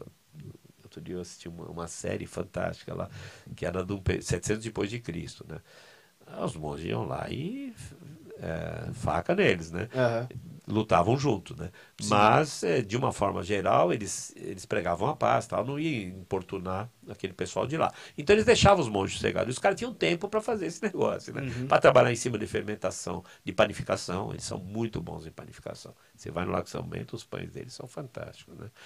Eles trabalhavam em cima de fermentação de vinho e eles trabalhavam em cima de vegetais, etc., né? da culinária mesmo. Né? Então a base da culinária foi isso, mais a influência árabe, mais a influência de um pouco dos povos né, bárbaros também, né? Uhum. Que influenciaram tudo. É uma miscelânea de um monte de coisa. É. Cada país tem um jeito, né? É, que é, é, a formação é assim, né? Cultural. É, é sempre a mistura do, do, dos povos, é. conhecimento. e vai... forma um misticismo em, em, em, em, torno disso, né? Outro dia eles fizeram uma, um negócio que eu tava doido para alguém fazer na vida, isso os caras fizeram.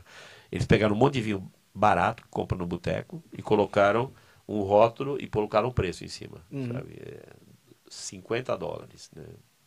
O outro Aí pegaram os vinhos que são terroir, que são vinhos reconhecidos no mundo inteiro, e colocaram lá 2 dólares, 3, 4. Os caras, os especialistas, pá, pá, pá, essa turma aqui é melhor.